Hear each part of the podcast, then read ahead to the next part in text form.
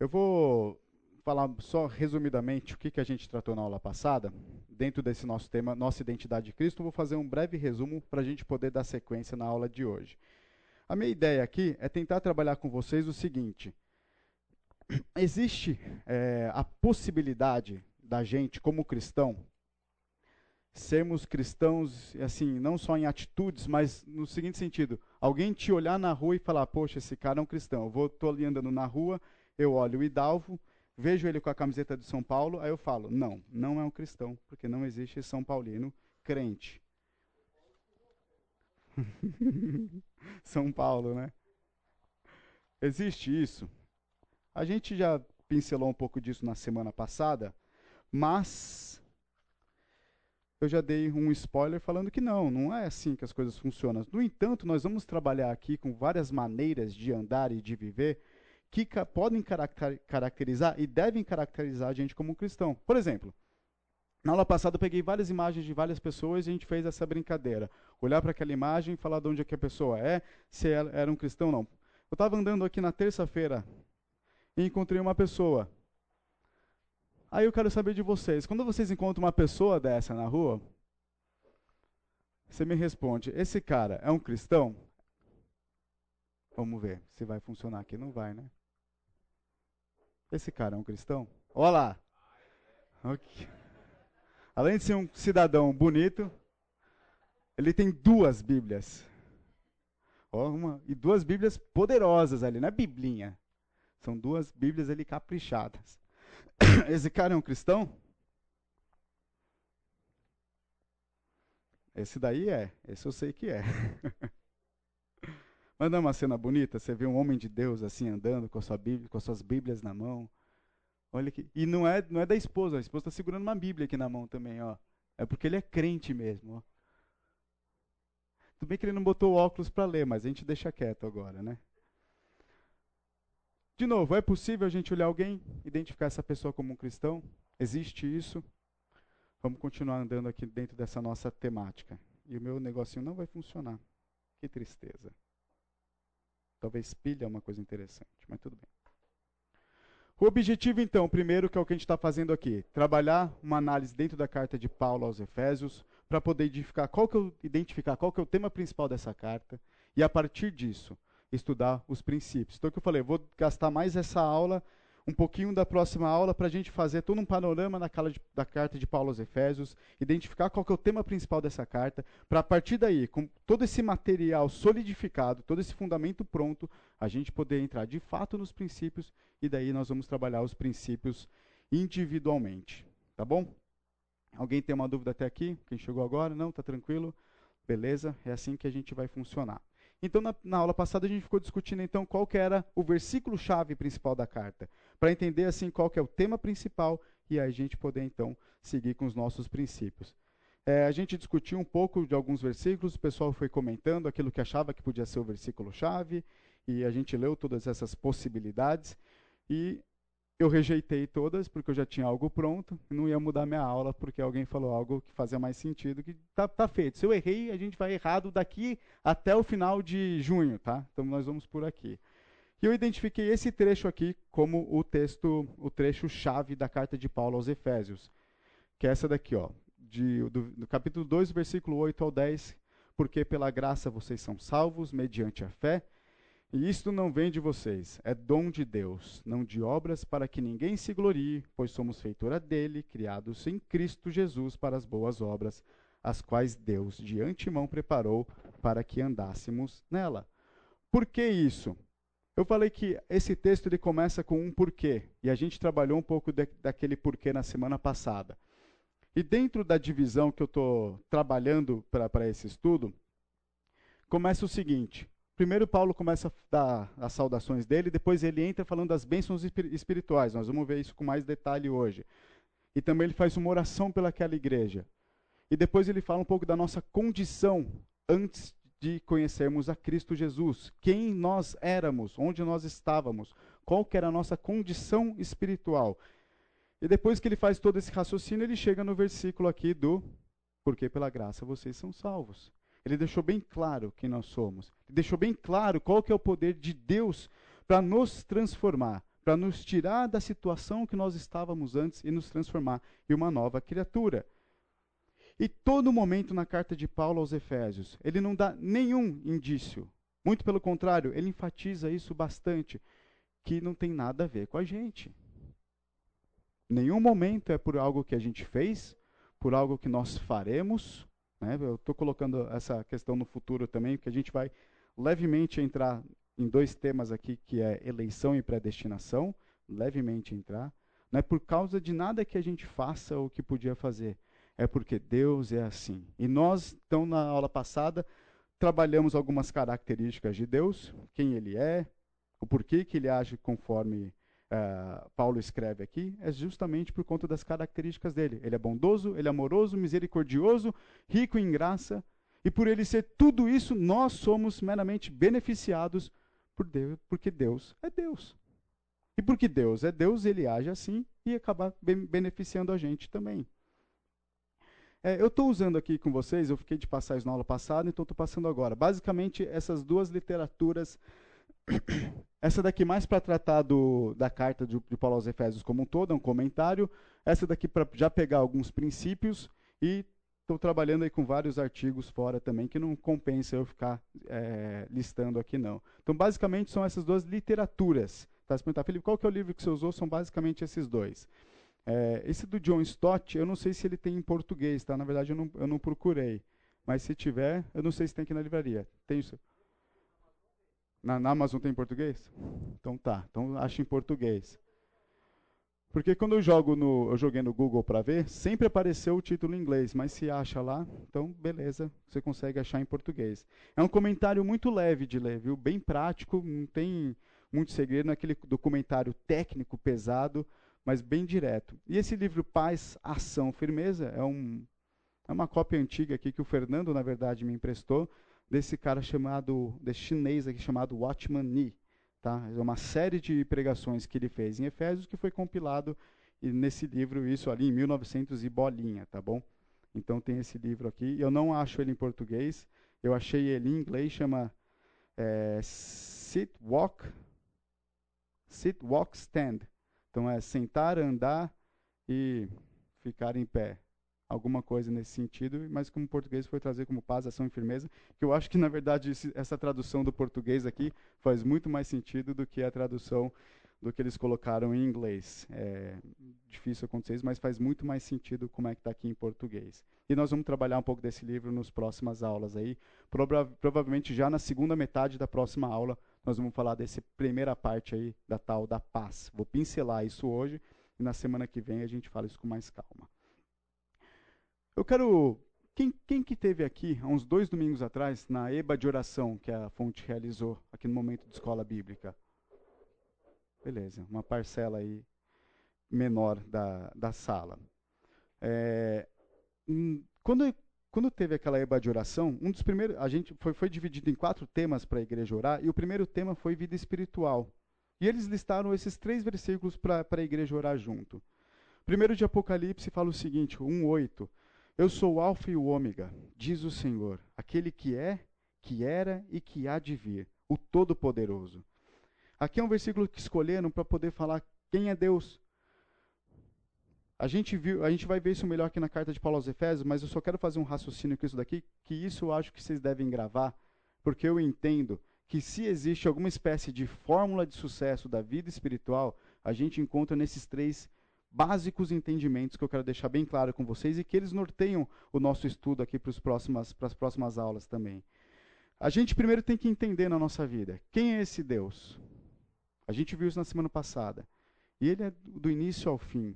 Aquele que era, que há e há de vir. O Todo-Poderoso. Deus é tão indescritível, tão imensurável, que por mais que a gente se esforce em descrevê-lo, a gente consegue chegar somente em resumos que não conseguem expressar de fato que é Deus. Quando a gente fala que ele é misericordioso, a gente vê várias situações onde Deus é misericordioso, mas a gente não consegue ter noção disso. Por conta da nossa limitação, a gente vê um pouco. Ele é o Todo-Poderoso. Além de Deus Todo-Poderoso, tem a gente nesse cenário. E eles usaram esse texto aqui de 1 Timóteo 1,15. Esta afirmação é fiel e digna de toda aceitação. Cristo Jesus veio ao mundo para salvar os pecadores, dos quais eu sou o pior. Isso aqui é Paulo falando. Olha o entendimento de Paulo. Ele sabia quem era Deus, ele sabe quem é Deus, e quando ele olha para ele, ele olha para ele e fala o seguinte: Eu sou o pior. Olha o tamanho da noção que Paulo tinha do pecado. Tamanho da noção que quando ele se compara com Deus, que esse é o balizador de Paulo, esse é o padrão, ele se olha como o pior dos pecadores. Se Paulo fez isso, quanto mais nós. Por fim, diante desse cenário, Deus Todo-Poderoso, eu, um mísero pecador, o pior dos pecadores, o que, que eu tenho que fazer? Salmo 51, 17 dá uma dica. Sacrifício agradável a Deus é o espírito quebrantado, coração quebrantado e contrito não os desprezarás, ó Deus. Deus quer em nós um espírito de humildade, um espírito de reconhecimento de quem Ele é e de quem nós somos. A partir daqui a gente começa a ter uma vida espiritual saudável, uma vida espiritual correta, sabendo bem onde eu estou nessa história e quem é o Deus a quem eu devo louvor, honra e glória. E quem sou eu para exaltar o nome de um Deus tão grande. Humildade é um espírito aqui contrito, né, que fala quebrantado. Todos os dias a gente tem que fazer esse exercício de olhar para Deus, olhar para dentro de nós, nos arrependemos, pedimos a direção dele, porque todos os dias o pecado vai nos atrapalhar. Como teve gente aqui que não teve a oportunidade de participar da EBA de oração, e eu estou trazendo isso daqui para a gente fazer essa baliza para essa aula, vamos orar. Vamos aproveitar e vamos orar. Eu quero que cada um abaixe a sua cabeça e faça oração dentro desse sentido que eu coloquei aqui. Quem é Deus? Quem sou eu? E o que, que eu devo fazer? Tá bom? Vamos orar, dar um tempo para a gente orar.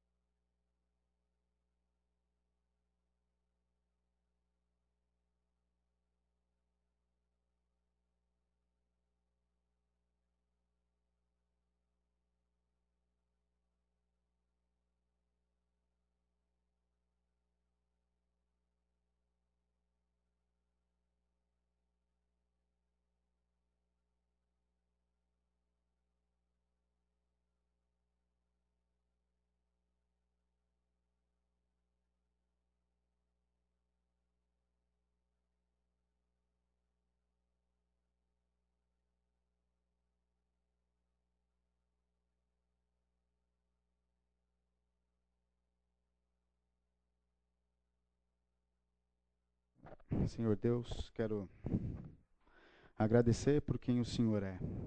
Não conseguimos aqui medir, entender, mas podemos agradecer, ó Deus, porque dentro do seu plano, o Senhor nos permitiu participar. Então, Pai, nos livra de nós mesmos, dos nossos pecados, daquilo que nos afasta do Senhor.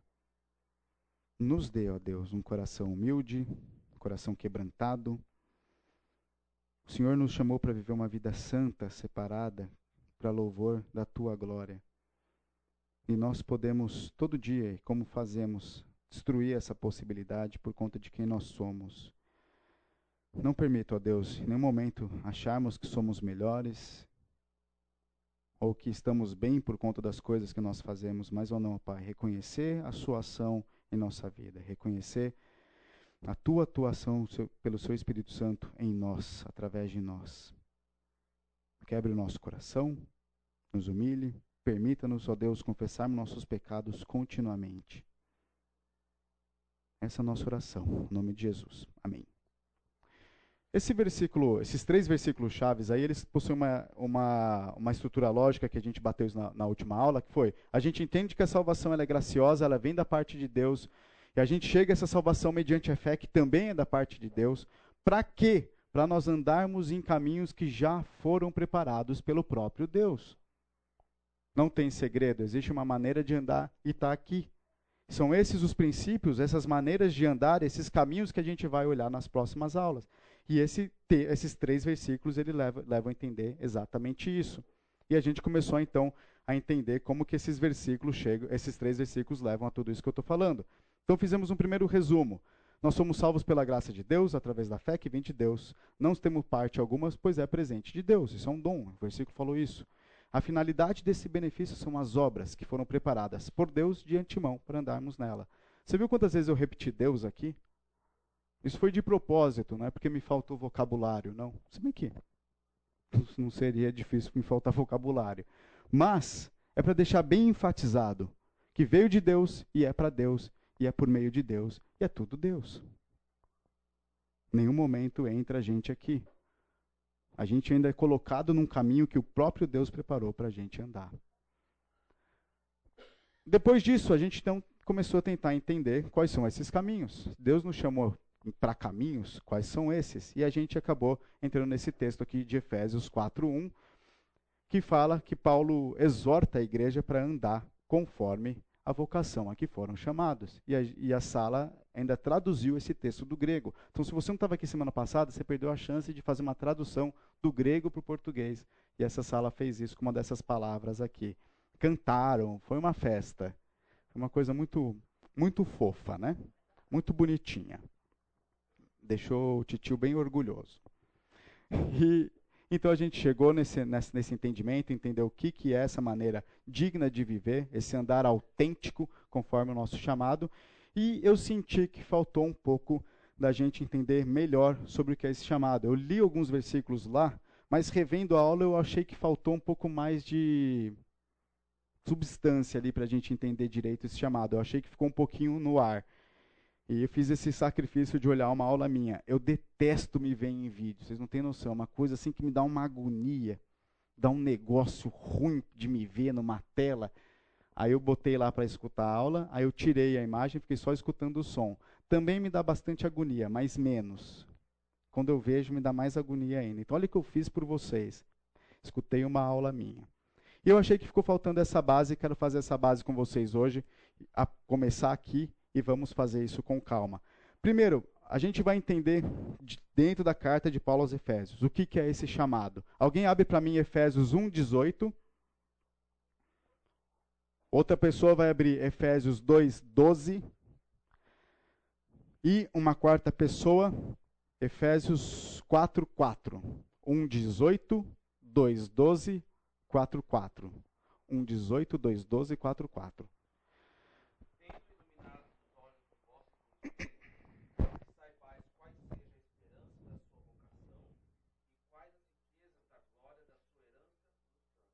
Aí o chamado está traduzido como vocação. Alguém tem uma outra versão desse, desse, desse versículo? Que não está escrito vocação, mas chamado? Do 1,18. Se puder acender a luz, deixa eu ver se o meu tem uma, é, é diferente. Peço que ele ilumine os olhos do coração de vocês para que saibam qual é a esperança da vocação. É o meu igual dele. A esperança da vocação, qual é a riqueza da herança nos santos. Vocação, chamado é a mesma tradução da mesma palavra. Então está falando que esse chamado ele tem um fator esperançoso. Nós vamos entender isso já já. Primeiro vamos entender o que, é esse chamado em si. Então é um chamado com esperança. E esperança, quando a gente fala em esperança, a gente fala num olhar para frente. Mas vamos lá, vamos entender primeiro o chamado aqui em Efésios. Efésios 2, 12. Alguém lê para mim.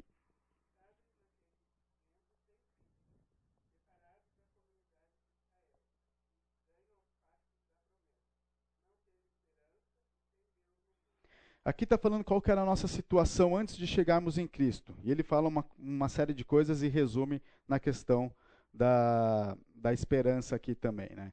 Naquele tempo estavam sem Cristo, separados da comunidade de Israel, estranhos alianças da promessa, não tendo esperança em sem Deus no mundo.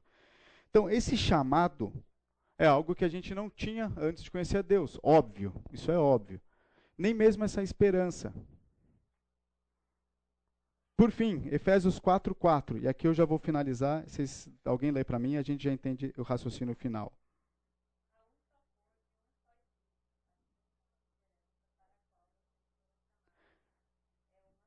Perfeito. E aqui ele coloca de novo a esperança e chamado no mesmo texto. Então, de novo, ele enfatiza o chamado com uma tal de esperança. Esperança essa que a gente não tinha antes de conhecer a Cristo. Quando a gente vive sem Cristo, além de a gente estar separado de Deus, estranho a Deus, a gente não tem nem esperança. A gente não tem o porquê viver, para onde olhar. Para onde olhar e esperar. Quando a gente cumpre alguns deveres aqui na terra, a gente cumpre, e como cristão eu estou falando, para obedecer a Deus. Às vezes isso vai te custar alguma coisa aqui. Por exemplo, você tem um trabalho e esse trabalho, para você conseguir um certo tipo de bônus, é, promoção, você tem que mentir. Tudo bem? Uma pessoa que faz isso, essa pessoa não tem Cristo, está tudo bem? Lógico que está, ele é estranho. Mas e a gente que conheceu? Foi chamado para trilhar um caminho diferente. Qual que vai ser o risco se você não cumprir aquilo que seu chefe falou? Ser mandado embora. De não ter ali o seu ganho mensal. De não conseguir botar comida na mesa. Até Deus está cuidando até disso. E Deus honra. Porque até o seu sustento quem te dá é o próprio Senhor. E quando a gente obedece é porque a gente está olhando lá para frente faz sentido a gente obedecer. A gente tem uma esperança. Salmo 33, versículos 20 e 21. O que, que eles falam? Alguém abre para mim, por favor. Salmos, Salmo 33, versículo 20 e 21.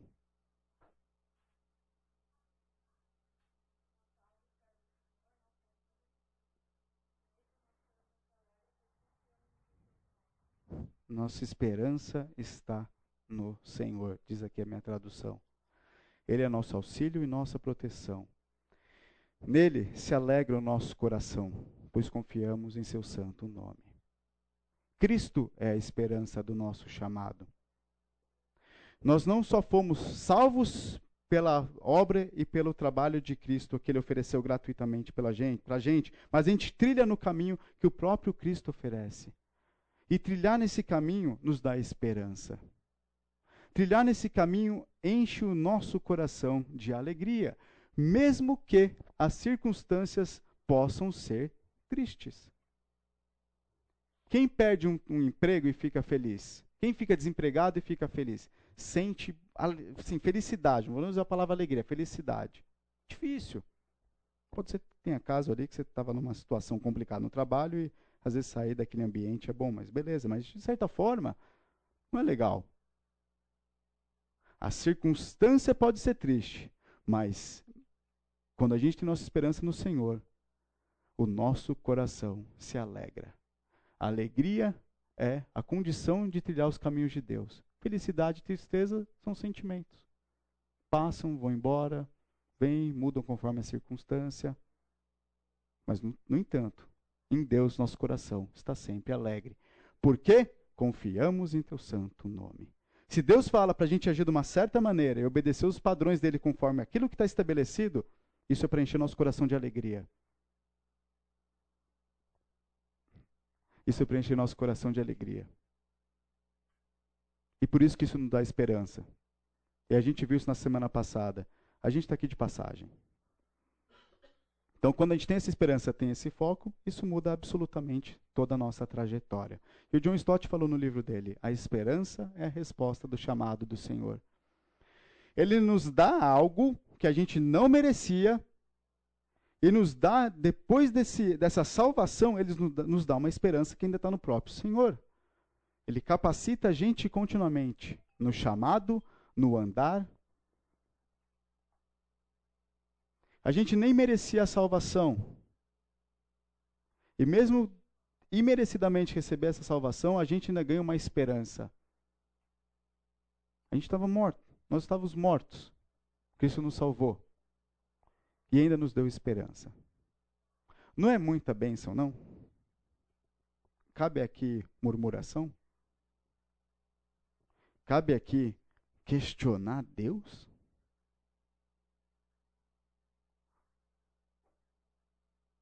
Cabe achar que o que Deus tem, tem para você não é bom? De maneira alguma. Eu entendo sim que questionar a Deus faz parte da nossa do nosso coração pecaminoso. E você não esconde Deus se você está chateado com ele. Você não esconde isso dele. Então não precisa ficar disfarçando também. Que as nossas orações sejam sinceras. Deus, eu não estou entendendo porque isso está acontecendo comigo. No entanto, conforme eu aprendi, me ajude a viver confiando na esperança que vem do Senhor. Essa tem que ser nossa oração. Porque pela gente mesmo a gente não consegue. Eu escutei recentemente um colega, um colega, não lembro agora quem falou, falando sobre como que a nossa trajetória na vida cristã. Ela vai do dever ao deleite. E o dever é aquilo que a gente deve fazer porque a gente encontra graça em Cristo. A gente tem que fazer aquilo. Nós somos resgatados, chamados para uma vida em liberdade, e para viver nessa vida em liberdade tem as ordenanças divinas, pra, tem um caminho a, ser, a, a andar da maneira correta. E às vezes nosso coração pecaminoso não vai permitir isso. Mas você tem que fazer. Você tem que falar a verdade no seu ambiente de trabalho. Dever. Nossa responsabilidade. Cumprir aquela ordenança. Quando a gente cumpre uma ordenança que vem de Deus, o resultado é o deleite. Não é algo penoso. E funciona assim. Cabe a gente obedecer e entender todo esse cenário. Por isso que eu falei aquilo, de, de, e sempre lembrar aquilo que eu falei no começo. Quem é o Senhor? Quem nós somos? Quem é o Senhor? Quem nós somos? Entendendo aqui esse texto de Efésios 4.1, nós falamos um pouco sobre os significados aqui da, das palavras. Vimos que viver de uma maneira autêntica é, são axiomas. Né? Axiomas é algo que é uma verdade por si só. E o que a proposta dessa aula é, no final dela, a gente trabalhar com esses axiomas. Coisas que só crentes, só cristãos vão, vão fazer. Coisas que a gente vai olhar e falar, isso é a atitude de um cristão. E é isso que a gente deve fazer como um cristão. Porque o nosso chamado é um chamado específico. E Efésios 4, de 22 a 24, dá uma dica de, desse, dessa nova maneira de viver, desse novo andar, desse novo caminhar. Quanto à maneira antiga de viver, vocês foram instruídos a deixar de lado a velha natureza que se corrompe segundo desejos enganosos, a se deixar renovar no espírito do entendimento de vocês, a se revestir da nova natureza, criada segundo Deus, em justiça, retidão, precedentes da verdade. Três pilares de um caminhar cristão. Como que eu ando nos caminhos do Senhor? O que é esse caminho do Senhor? Esse texto dá uma dica. Não tem nada a ver com aquilo que você fazia antes de conhecer a Cristo. Quanto à maneira antiga de viver, deixe de lado a velha natureza. Então, quando a pessoa conhece a Cristo, quando a gente conhece a Cristo, a gente tem que começar a observar como é que era a nossa vida, como é que a gente tomava decisão, como é que a gente se comportava nos nossos relacionamentos, como que a gente trabalhava, olhar tudo que envolvia a nossa vida antes de conhecer a Cristo. E a partir desse versículo entender que eu tenho que deixar de lado essa velha natureza. Aí é um exercício de cada um. Porque agora você vai ter que se renovar nesse espírito de entendimento, e isso vai acontecer à medida que você diligentemente procura conhecer Deus e estudar a sua palavra. Não acontece assim do nada. É um exercício. Deixe de lado. São hábitos, são rotinas, são maneiras de falar. Você vai ter que começar a olhar com mais critério. Por exemplo, aquele texto que fala que tudo é lícito, mas nem tudo convém, ele está falando o seguinte para a gente. Quando ele fala que tudo é lícito, digamos que isso daqui é a, a maneira geral de dizer. Então, pensar num exemplo aqui. É, sei lá, ter um carro bacana para ficar mexendo nele é lícito ou é ilícito? É lícito. É lícito. Você tem um carro bacana para mexer nele porque você gosta, é um hobby seu, é lícito. Então, essa é a condição genérica. Ter um carro bacana é, é lícito, você pode mexer, pode brincar com ele. Mas, se isso na sua velha natureza te levava a ficar andando na rua, quebrando lei, extrapolando limites de velocidade, sei lá, desrespeitar os outros no, no trânsito, ou mesmo era um motivo para você se orgulhar daquilo que você tinha, de ser algo. Enfim, é, não sei que passa no coração uma pessoa que pode ter isso, não conheço nem, nem ninguém para estar tá usando esse exemplo. Se isso é uma coisa que não agrada a Deus, não convém para esse cara. Então, é um exercício individual de cada um. Cada um vai ter uma situação na vida que vai ter que olhar e falar: isso daqui não convém mais para mim. É um time de futebol que você tem uma paixão exagerada. E te, aquilo te leva a ficar com raiva, a brigar com os outros. Talvez maneira. Ou até mesmo corta, até você estar tá saudável o suficiente para voltar a ver futebol.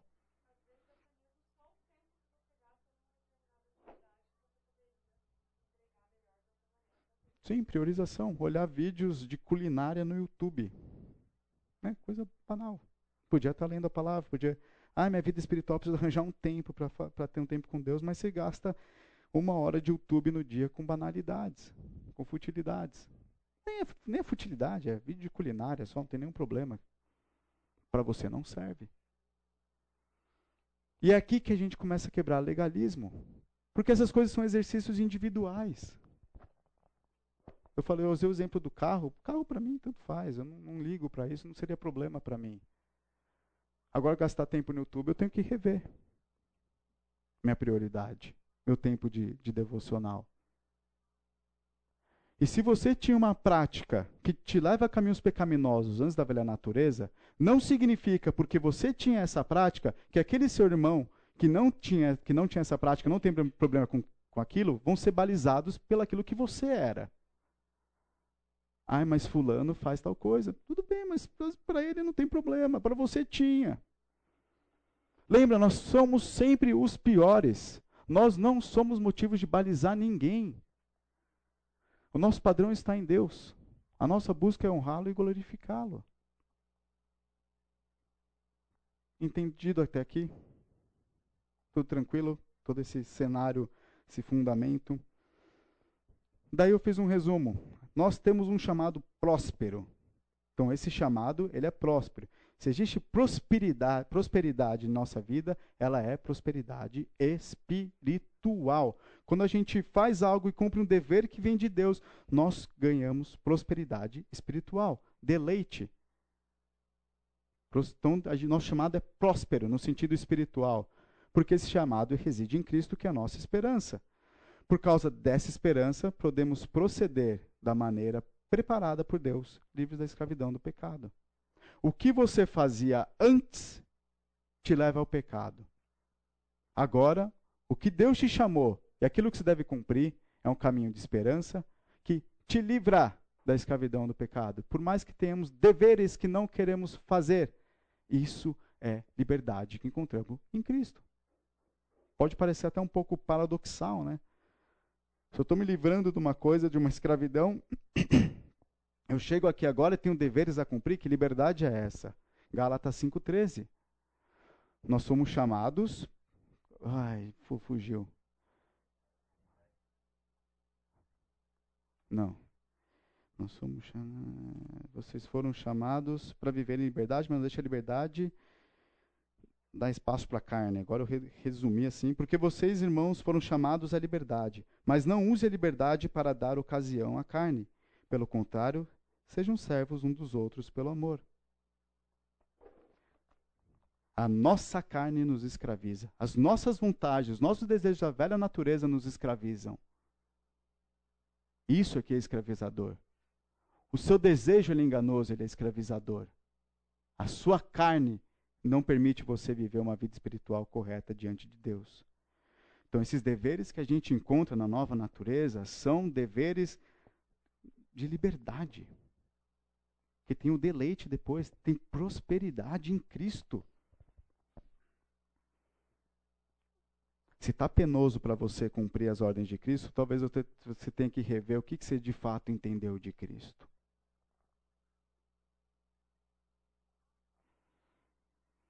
Próximo. Fomos chamados para testemunhar através das nossas vidas o Evangelho da graça que nos libertou do pecado e nos transformou em novas criaturas para louvor da Sua glória.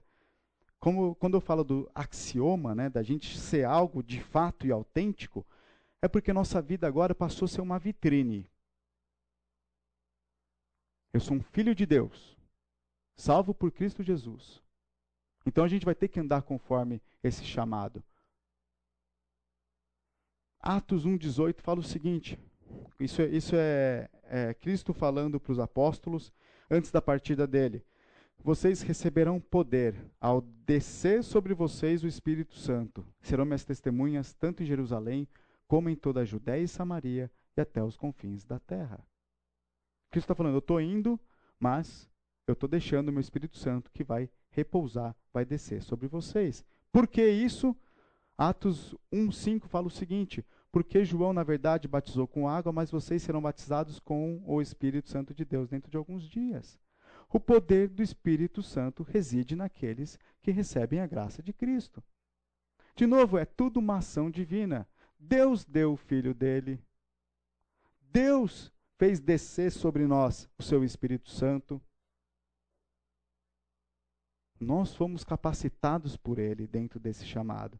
E Paulo resume isso em Efésios, aqui no do versículo 7 e 8 do primeiro capítulo. Nele temos a redenção pelo seu sangue a remissão dos nossos pecados, segundo a riqueza da sua graça, que Deus derramou abundantemente sobre nós em toda sabedoria e entendimento. Deus dá com graça, Deus derrama sem limitação. Ele derrama abundantemente. Basta a gente correr atrás. O que, que a gente está perdendo tempo? Qual que é a vantagem? Deus faz a obra que é dele, nos permite participar, cabe a gente correr atrás.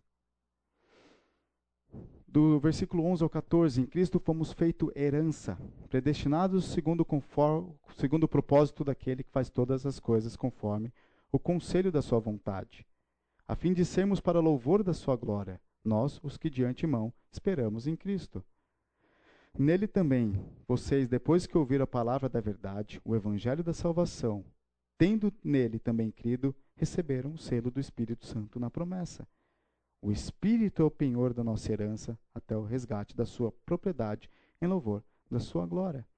Todo esse poder, tudo isso que aconteceu, é para o louvor da glória de Deus. Ele, ele ressalta isso aqui algumas vezes. Nós fomos feitos agora para louvor da glória de Deus. Então, quando eu falo que nós somos uma vitrine, é por conta disso. Nossa vida tem que expressar louvor e glória a Deus. Somos heranças dele. Somos selados pelo Espírito Santo. Não tem desculpa. Deus preparou tudo e deu tudo. Até quando? Até o resgate da sua propriedade. Então, até lá. Enquanto nós vivemos aqui nesse mundo, é dessa maneira que a gente vai andar. Beleza, pessoal. Esse, esse cara aqui, Tom Pennington, ele é, é um dos artigos que eu estou lendo também para essas aulas, e ele faz esse resumo bem interessante. Diz o seguinte, de tudo que eu falei até agora, grazie, grazie amico mio. Ele faz um resumo bem interessante daquilo que está sendo falado. Não precisamos de nenhum, nenhum recurso adicional além do que Deus já nos deu em Cristo. Resumindo, com Cristo nós temos tudo. A gente não precisa de mais nada. A gente precisa, na verdade, tomar vergonha na cara. Essa carta de Paulo aos Efésios começa com Paulo descrevendo tudo o que Deus fez em nós.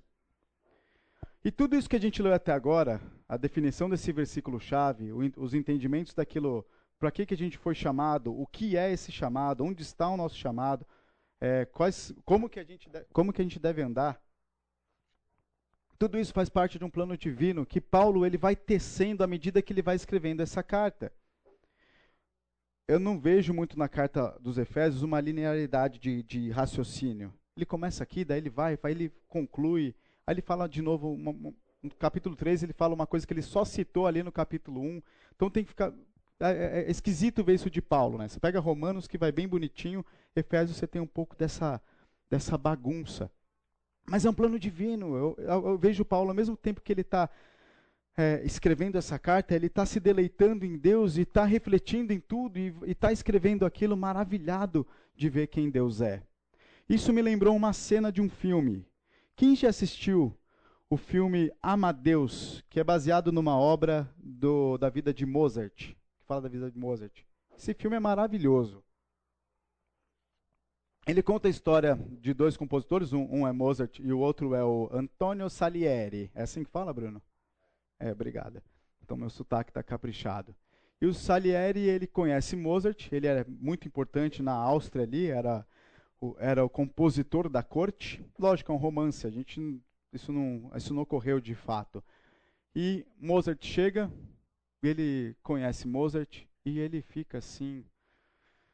É um misto que ele tem de inveja com apreciação das obras de Mozart. Inveja porque Mozart era um, segundo ele, era um, um moleque mimado. Mas quando ele lê, quando ele se depara com as partituras, ele se deleita. E aquilo cria uma confusão mental nele muito interessante. E tem uma cena que eu quero mostrar para vocês, que é uma cena que eu acho belíssima.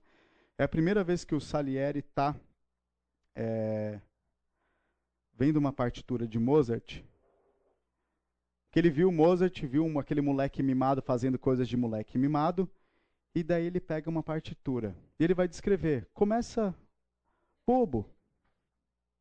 Só que daí entra um oboé e vai descrevendo. E à medida que a, ele vai lendo a partitura, a, a, os instrumentos vão se juntando, ele vai ficando assim, maravilhado com tudo que ele está vendo. Eu quero compartilhar essa cena com vocês, que eu acho essa cena, e como o pessoal conseguiu botar isso em, em filme, né? É, ficou muito bonito. Eu queria compartilhar essa cena aqui com vocês para vocês entenderem o que, que é mais ou menos o que eu estou imaginando de Paulo escrevendo Efésios aqui. Mas o que eu gostei da cena é do retrato, né, do cara olhando a partitura e desenhando a música na cabeça dele. Né? Eu não sou músico. Tá, ele está contando o que aconteceu, então ele vai revivendo aquilo também. E você vê a, a, as expressões dele, a emoção dele quando ele vai lendo a partitura ali, que ele começa a segurar aqui, vai, é um misto que ele vai apertando também o, o papel ali, que dá uma raiva nele também, um sentimento esquisito. E, enfim, vejam essa cena depois para entender o que eu estou falando. Cena do filme Amadeus. Eu imagino Paulo mais ou menos aqui nesse, mas sem o sentimento de raiva, tá? Que o, que o Salieri teve.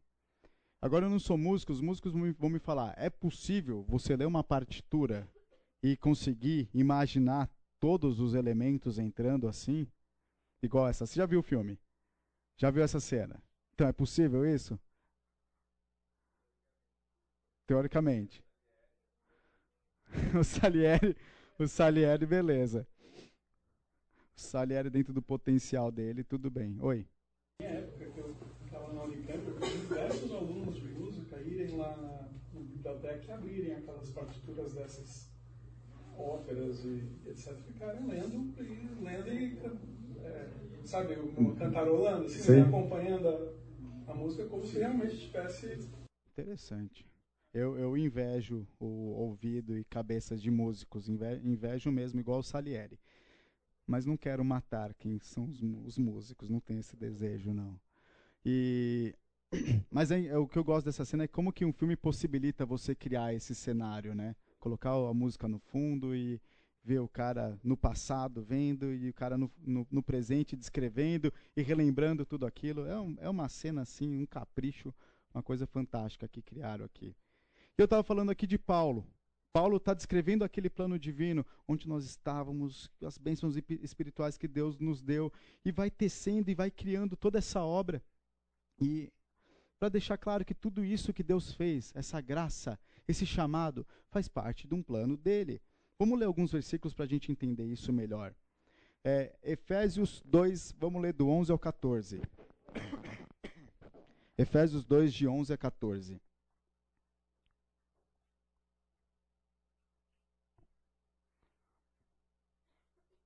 Alguém lê para mim.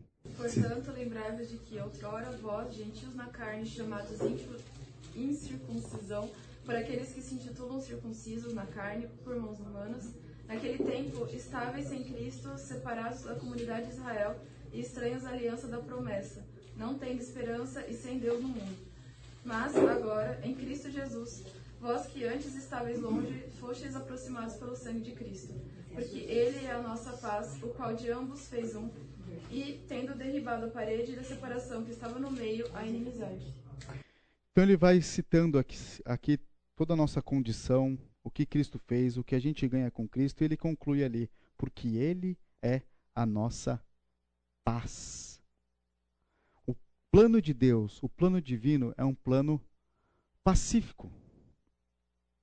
É um plano inclusivo. Aqui está falando de dois povos, dos gentios e dos judeus, que Deus tornou um só povo, separou a parede da inimizade e estabeleceu.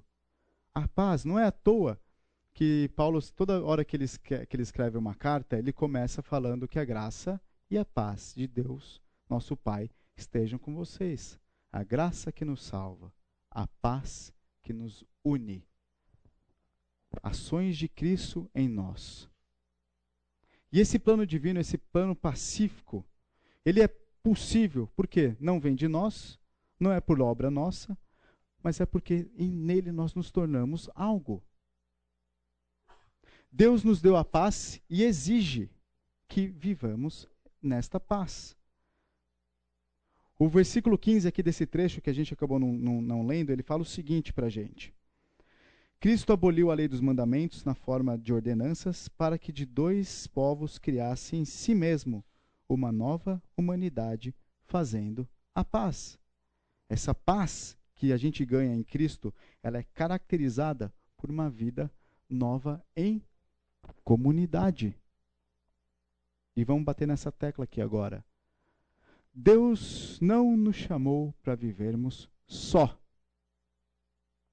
Deus não nos chamou para vivermos longe das pessoas, principalmente longe daqueles que também são nossos irmãos em Cristo. Não existe vida espiritual sem vida em comunidade com os irmãos não existe. Não sei se vocês já conheceram alguém que. Isso é uma piada que eu faço, só, só a Adriele vai entender, não cabe explicar. Mas é uma pessoa que vira e fala assim: Não, porque eu com Deus estou bem. Você eu não sei, mas eu com Deus eu estou bem. Aí a pessoa não está indo para a igreja. Não está servindo com os dons que Deus deu. Eu não acho que essa pessoa está tão bem assim, não. Não foi para isso que a gente foi chamado. Isso não é paz. Você olhar para você e falar, eu estou bem e você, tanto faz. Onde você vai servir com seus dons? Ah, no meu trabalho. A gente vai chegar lá, mas não é assim, não. Deus nos deu os dons para a gente usar na igreja, edificando o corpo de Cristo junto com os irmãos, auxílio de cada parte. Vamos entender isso já já, vou, vou falar melhor sobre isso. E quando eu cito isso daqui que eu, acabei grifando, isso não vem de vós, não é para que ninguém se glorie, nós somos feitura dele, é para a gente lembrar o seguinte: a nossa vida em pecado poderia ser caracterizada por egoísmo, por individualidade. Não mais. Porque se você faz uma coisa daquilo que vem de você, isso leva a egoísmo, a individualidade. E quando Deus nos chama, Ele nos chama para paz, para que nós possamos viver em paz com aqueles que são nossos irmãos. Graça e paz a todos vocês. O vínculo da paz é o vínculo que mantém a igreja, que nos mantém unidos. A vontade de Deus se concretizou em Cristo, estabelecendo a paz e fazendo da igreja o meio pelo qual esse seu propósito se tornasse conhecida na terra, o seu propósito mais conhecido na terra. Vamos ler alguns textos aqui. Abram para mim Efésios 1, versículo. Não, vou fazer o seguinte: tem bastante coisa para ler. Eu vou colocar aqui a música do Mozart enquanto vocês vão lendo e admirando o texto de Efésios, que eu vou fazer umas perguntinhas depois, então. Então vocês vão ler Efésios 1, de 3 a 14. Todo esse essa essa pintura que Paulo, que Paulo faz. Então, 1 de 3 a 14, Efésios 1 de 3 a 14. Leiam essa parte. Acabou essa parte, pula para 2 de 11 a 22. É muita coisa, então por isso que eu vou deixar vocês lerem individualmente, cada um no seu ritmo. Dá aqui uns 2, 3, 5 minutos, sei lá. 2, de 11 a 22. Que eu vou fazer uma pergunta para vocês em cima disso daqui. Em cima desses dois textos. Vou conseguir passar o vídeo agora para vocês, tá?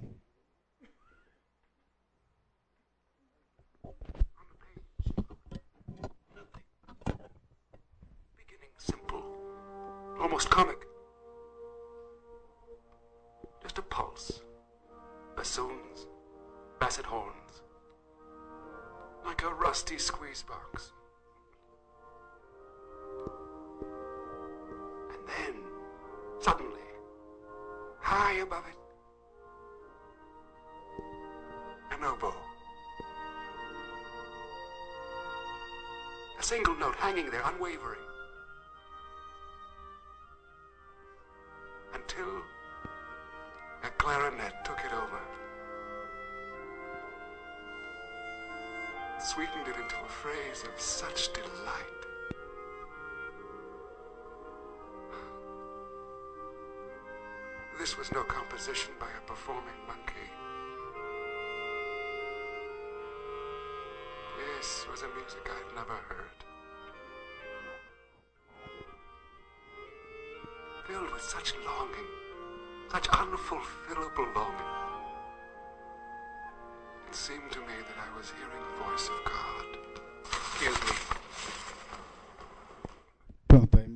Estragou a alegria dele. Vocês, lendo agora esses textos, vocês puderam ter uma sensação igual o compositor teve aqui?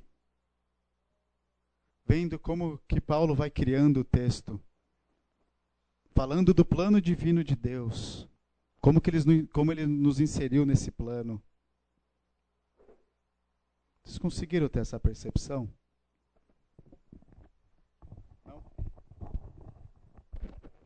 Oi. Eu não sei se é isso que eu estou seguindo a tua linha de, de pensamento. Fala. Mas seguindo esse vídeo aí, qual que era a diferença de Mozart para esse para esse músico? Era um professor de música. Tudo que ele conseguiu desenvolver foi a partir do discurso dele, do estudo dele, do conhecimento dele. E por mais que ele se esforçasse, a, a grandiosidade de Mozart era algo natural, assim, algo que, acontecia sem esforço nenhum, era algo que ele não conseguia atingir. Então ele acompanhou toda a vida de Mozart, vendo a, a riqueza, a grandiosidade, tudo aquilo que ele era, que ele fazia, sendo ele totalmente relaxado, relapso, né? É, e que ele, com a, a sua luta e o seu esforço, ele não, não conseguia. Agora, Trazendo para o nosso contexto aqui, a gente faz aí a luz da, da história de Paulo. Paulo é, foi alguém que era um grande conhecedor né, da- da- das escrituras, foi alguém que é, tinha uma, um, um fervor, tinha um, um compromisso com Deus tão grande que ele foi um grande perseguidor da, da, da igreja né, no, início. E correu atrás disso, ele se baseava nas suas obras, na lei, né, na sua autojustificação, ele é, seguia o seu regulamento. né. E quando ele se dá, quando ele, ele reconhece a graça de Cristo, quando ele é apresentado a isso, ele cai por terra, né? Então ele consegue enxergar a verdadeira graça e fala assim: caramba, não há nada que eu possa fazer, ou tudo aquilo que eu tenha lutado, tenha feito, não tinha valor nenhum. Porque aquilo que Deus está me dando e me apresentando, é, é, eu não conseguiria atingir, eu não consigo atingir isso. Ele compreendeu o verdadeiro significado da graça e da grandiosidade da obra de Deus. E a forma como ele estava entregando isso para todo aquele que simplesmente só tinha um único objetivo fazer, crer. Então, é, e, e é isso que às vezes a gente encontra aqui fora, né? Você falar dessa graça e a pessoa fala assim, então é só crer. É, é só crer.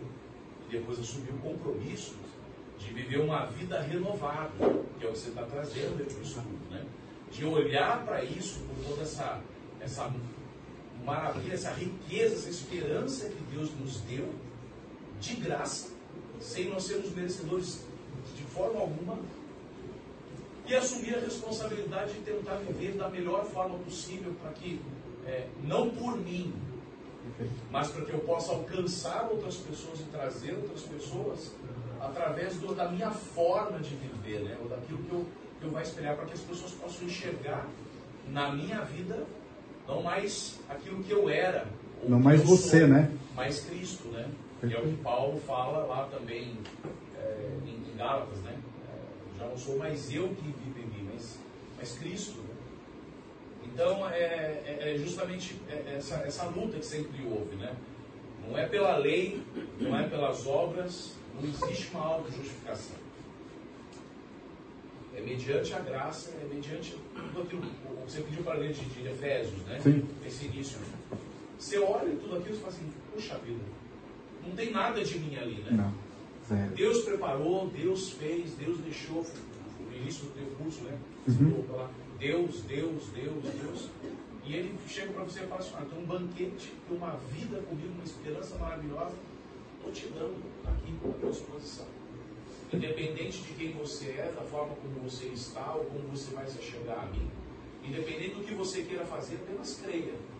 O resto deixa comigo também. Exato. Tratar a tua vida, eu vou tratar a tua vida à medida que você permita isso, né? Lógico, à medida que. Aí entra o nosso dever. Eu, nossa, eu assino embaixo. Não tinha pensado em tudo, em tudo isso, mas você, você falou do filme, é, e fazendo analogia agora de, do Salieri com Paulo, Paulo fazia as coisas antes em nome de Deus. A perseguição na cabeça dele era em nome de Deus. E o tal do Salieri no filme, quem for ver o filme vai ver, ele vai fazer uma composição, ele está agradecendo a Deus, ele era um religioso fervoroso, ele fez um voto de castidade também é, nesse sentido, para cumprir a vontade de Deus, né, segundo o entendimento religioso dele. E tem uma cena curiosa que ele escreve uma música, e toca aquela musiquinha, aquela marchinha, e depois Mozart pega aquilo e fala: Ah, a música é só isso? Você tentou fazer e cria em cima daquela base dele um negócio assim fantástico. Enquanto ele estava escrevendo a música, ele olhava para Deus, sentia a nota e falava grazie, signore, né? E, e, seguia. Depois que ele volta, que Mozart fez tudo aquilo, expôs ele até um ridículo sem querer, ele volta para Deus, ele olha para a imagem no quarto de Deus e fala: grazie, signore. É, já num tom irônico questionando Deus, por que esse miserável e não eu, né? E Paulo é quase isso, só que ele entendeu a graça. Ele entende a graça. Eu lembro um casal de amigos meus, eles vinham de uma denominação um pouco mais não é neopentecostal, mas com um pezinho mais para lá. E não sei porque eles tinham, dentro da teologia deles, um pouco de meritocracia por conta das obras. E, e conhecendo, conversando, a gente acabou fazendo alguns estudos juntos. Eu lembro que um dos primeiros estudos a gente falou sobre a graça de Deus, e falando da graça de Deus, e como é que era tal da graça de Deus. Eu lembro que eles foram refletindo naquilo, eram crentes convertidos, só tinha uma teologia um pouco mais torta com relação à, à graça e obras. E eles lembram não, mas é que a graça, tudo isso, não, mas a, a graça, né? Parece que tirou um peso de cima deles. E eles olhavam, você lembra os olhinhos brilhando, falando da tal da graça. E estava ali o tempo inteiro na frente dele para eles poderem enxergar aquilo, né? Mas é isso, o que eu estou chamando a atenção nesses primeiros pontos, e esse é o grande fundamento, é nós temos material suficiente para viver a nova vida em Deus. Mais do que suficiente, porque é dele e é por ele. E é ele que oferece. O que a gente tem que fazer aqui é o exercício de olhar para nós, igual eu falei há um tempo atrás, criar vergonha na cara e seguir o caminho que está aqui proposto, porque não é um caminho penoso. Falar, ah, mas daí vai ser difícil de fazer. Mentira! Isso é enganação. Isso são coisas que você tem que, você tem que tirar da sua velha natureza que estão atrapalhando o seu caminhar cristão. Porque não é penoso. É um dever e por seu pecado talvez você não queira fazer. Ok, você tem essa luta, mas faça. Porque Deus já te deu em Cristo todas as ferramentas para isso. Apenas faça. Dentro dessas leituras que eles fizeram, quatro perguntinhas aqui. Basicamente é a mesma resposta para todas, tá? Primeira pergunta: quem Deus escolheu e predestinou? Vocês começaram lendo isso lá no capítulo 1, não foi? Ou não? Eu pulei essa parte, só mandei ler mais para frente. Não, mandei de ler 13 a 14. Começa falando, é, lá no versículo 4: Antes da fundação do mundo, Deus nos escolheu, nele para sermos santos e repreensíveis diante. Em amor nos predestinou para ele, para sermos adotados como filhos. O que, que é predestinação e eleição? Quem que Deus está predestinando e escolhendo aqui?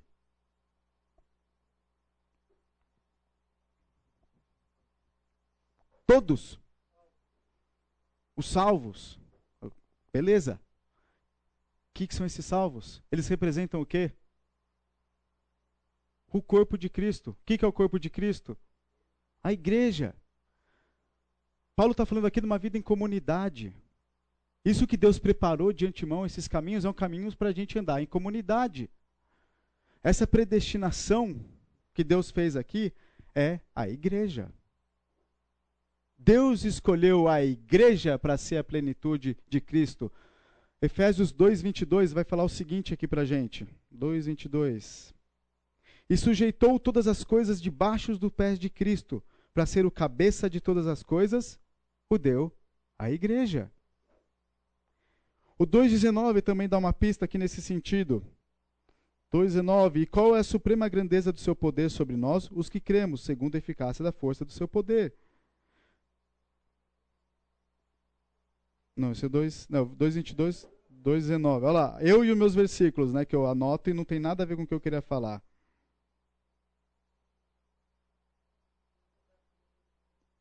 Tem, é, cadê? Ele é o do meio da família de Deus. É o 2. Ah, tá. Não, eu tô, eu, não, aí foi, foi a minha. Foi a minha. Como é que fala? Dislexia aqui que bate de vez em quando. Minha mãe fala que eu não tinha, mas não tratou direito. 2,19, eu li, falei 2,19 e estava lendo 1,19. É uma coisa assim absurda. Assim vocês não são mais estrangeiros e peregrinos, mas concidadãos dos santos e membros da família de Deus. O que Deus preparou, o que Deus predestinou foi uma vida em igreja, foi o corpo de Cristo, plenitude de Cristo. Claro, nós temos elementos pessoais compondo esse corpo, nós. Isso significa que então Deus escolheu alguns para salvação e outros para dar nação? Qual que é a vontade de Deus? Que todos sejam salvos. O que Deus predestinou foi a igreja, a vida em nova comunidade. O que Deus escolheu foi a igreja para ser a plenitude de Cristo. Ok? Nós somos parte disso, então nós somos predestinados porque nós fazemos parte do corpo de Cristo. Não vou entrar mais em detalhes do que isso. Mas o foco não está em nós. Eu estou batendo nessa tecla até para a gente ter algumas situações doutrinárias um pouco melhor entendidas. O foco nunca esteve em nós. Deus não olhou para mim e falou assim: o Felipe vai, o fulano não vai. Não. Em algum momento, sim, ele tocou meu coração para eu entender a mensagem da salvação que vinha dele. Mas nunca ele estava pensando exclusivamente em mim para que a partir de mim pudesse acontecer alguma coisa. Eu só estou sendo privilegiado. Alguém discorda? Segunda pergunta. O que eu tirei da pergunta? Qual é o mistério da vontade de Deus? Ele fala aqui de um tal de mistério, ali no, no primeiro trecho, trecho que vocês leram no 9, né, nos revelou o mistério da sua vontade. Essa daqui eu vou, vou deixar vocês pegarem uma, uma colinha aqui para res, responder. Interessante, Felipe, que ele une os que eram da incircuncisão e os da circuncisão por mãos humanas. E ele conta que o sacrifício de Jesus destruiu a barreira de inimizade e uniu tantos de fora da comunidade judaica quanto os de dentro da comunidade judaica. Então ele transformou todos, inclusive nós que não somos judeus, no corpo de Cristo. O mistério é isso, é pegar e família, todo né? mundo de todo tribo, raça, língua, povo, nação e transformar em um só corpo, uma família. Não é por conta de costumes, de modos, de cultura, é por causa de Cristo. E todos podem fazer parte disso. Cabe a gente crer, nos arrepender dos nossos pecados e buscar viver uma vida santa em amor e obediência a Deus. É, o mistério da sua vontade, vamos ler ali, deixa eu 3,6. Efésios 3,6. O mistério, é, vocês não leram esse texto, né? Mas tudo bem. O mistério é que os gentios são cordeiros, membros do mesmo corpo e coparticipantes da promessa em Cristo por meio do evangelho. É difícil para a cabeça de um judeu entender que qualquer um agora é família, que qualquer um agora faz parte da aliança. Isso era um mistério. Nem mesmo os profetas souberam disso. Isso era um mistério. E o mistério qual que é? A igreja, o corpo de Cristo. em Cristo, Deus ia cumprir as suas profecias. Como cumpriu? Em Cristo nós temos a paz, a graça derramada abundantemente. Tem que lembrar que a nova aliança, um pouco diferente da velha aliança, ela é mais completa. Por que, que Deus escolheu o povo de Israel? Para você cumprir a vontade dele, para que naquele povo ele pudesse trabalhar e fazer a história acontecer. Mas nem todos que eram do povo também eram salvos, porque sempre foi graça. Sempre foi um coração contrito, arrependimento de seus pecados. Na época, a esperança na vinda do Messias, mas sempre a esperança em Deus. Deus só abriu as portas daquele país Falou, todo mundo faz parte agora. Como? Num corpo de Cristo. Algo que é espiritual agora. Por isso que é difícil para o judeu entender. Era difícil para o judeu entender isso. Chegava a ser misterioso. Eu chego a palpitar aqui, e toda vez que eu falo de palpite meu, vocês não têm que levar nada disso para casa, tá? Mas eu vou expressar o meu palpite. Que Paulo até estava sendo um pouco irônico aqui com os judeus. Porque a gente tem relatos no Antigo Testamento de gentios que conheceram a Deus e se arrependeram. Então não é um mistério. Sempre foi pela graça. Nunca foi por obras. Mas enfim, ele fala que é um mistério que nem os profetas sabiam. Enfim, é, é mistério. Não vou ficar falando que Paulo estava sendo irônico, mas às vezes me dá essa impressão. Não é, não é ideia aqui, mas porque sempre estava ali. Deus sempre ajuda dessa maneira, através da sua graça. Terceira pergunta: quais são as bênçãos espirituais? As bênçãos espirituais são isso que, isso que a gente acabou de falar. A predestinação, porque elas no, no, no, nos prepara para um caminho santo, separado. Nós podemos ser chamados filhos de Deus. É a questão da filiação. O que mais que tem aqui? Viramos propriedade, herança do Senhor. Temos o selo do Espírito Santo habitando em nós. Eu vou voltar na, na próxima aula a partir dessa quarta pergunta, mas eu queria reforçar de novo isso. Nossa vida é uma vida predestinada. Nossa vida é uma vida que foi preparada por Deus de antemão para vivermos aqui em igreja. Nunca teve a ver contigo, nunca vai ter a ver contigo. Só entendam que isso é um privilégio e que a gente pode fazer parte e que não tem peso nenhum, que Cristo já preparou tudo de antemão para nós.